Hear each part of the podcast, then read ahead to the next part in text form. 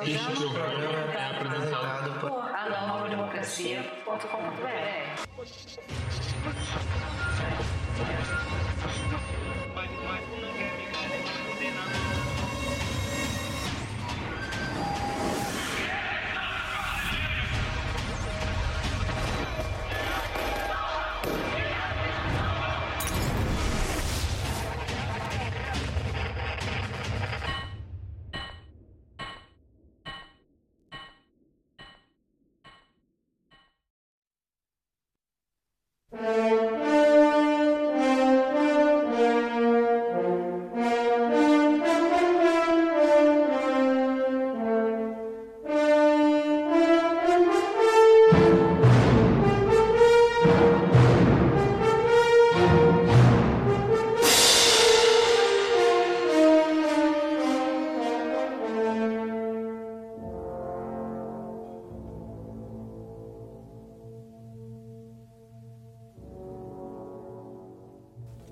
Quarta-feira, 6 de abril de 2022.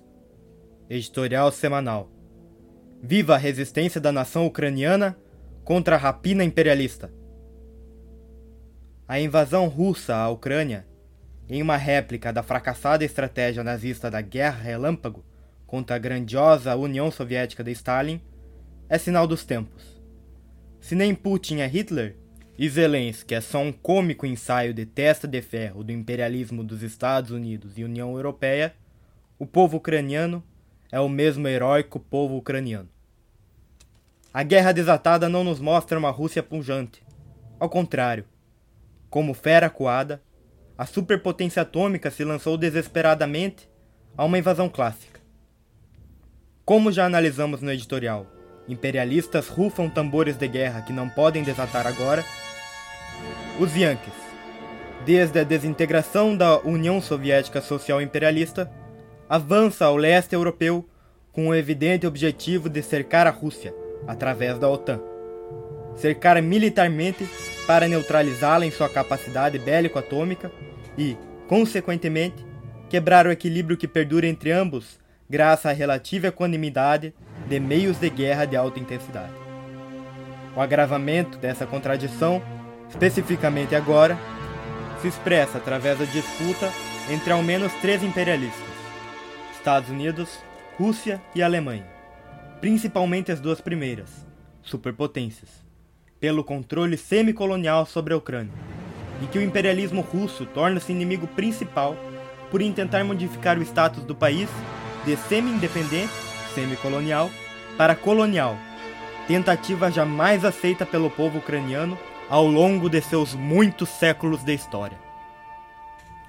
Vladimir Putin, isto que de pior se produziu do refúgio da restauração capitalista da União Soviética, homem que se crê chamado pelo destino a restaurar o Império Russo como arma ideológica, passou a atacar, da forma mais abjeta, que o povo ucraniano em verdade não existe.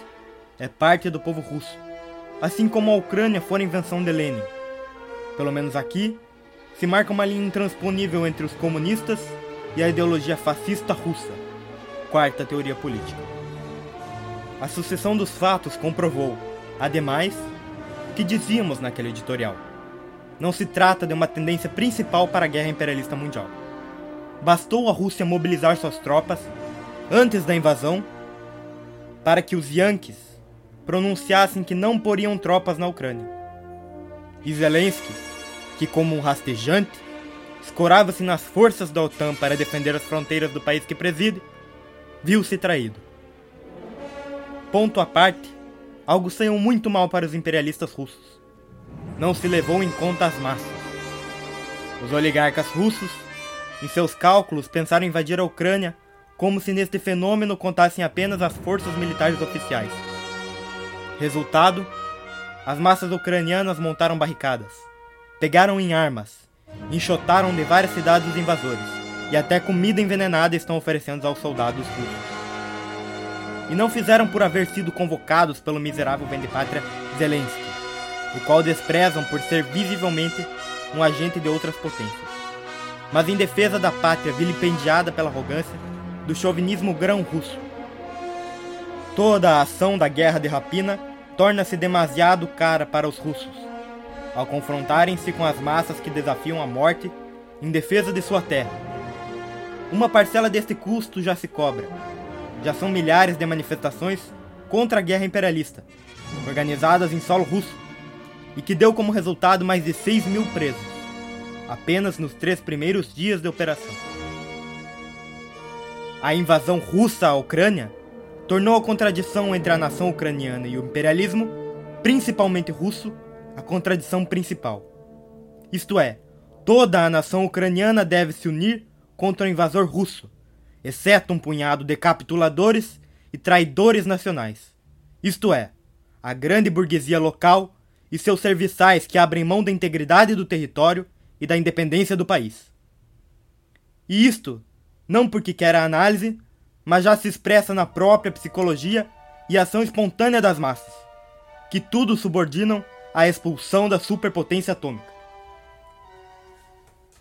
Por isso mesmo, muito ao contrário da choraminga pessimista de direitistas que não acreditam nas massas, mas só em seu relativismo burguês, Ainda que o grau de decomposição do imperialismo é sem precedentes e gera situações propensas à eclosão de guerra mundial, os fatos confirmam que a tendência principal é para a revolução. Zelensky, como não poderia ser de outra forma, busca o melhor preço da capitulação, querendo sentar à mesa com Putin para vender a integridade do território ucrânio em troca de salvar seu medíocre governo lacaio dos imperialistas do Ocidente para não ser enxotado pelas próprias massas, pronuncia uma ou outra palavra radicaloide sobre expulsar os russos, que não convence ninguém.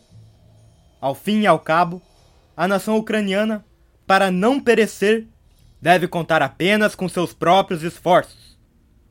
Sob as consignas de morte ao invasor e abaixo o imperialismo yankee, inimigo principal dos povos do mundo, as forças populares devem conformar seu próprio exército guerrilheiro unir a maioria do povo ucraniano na frente única revolucionária e rechaçar qualquer jogo dos Estados Unidos e União Europeia. Devem combater a tendência à capitulação do governo e exigir dele que ponha à disposição das massas em armas os recursos estatais em função de expulsar os imperialistas russos.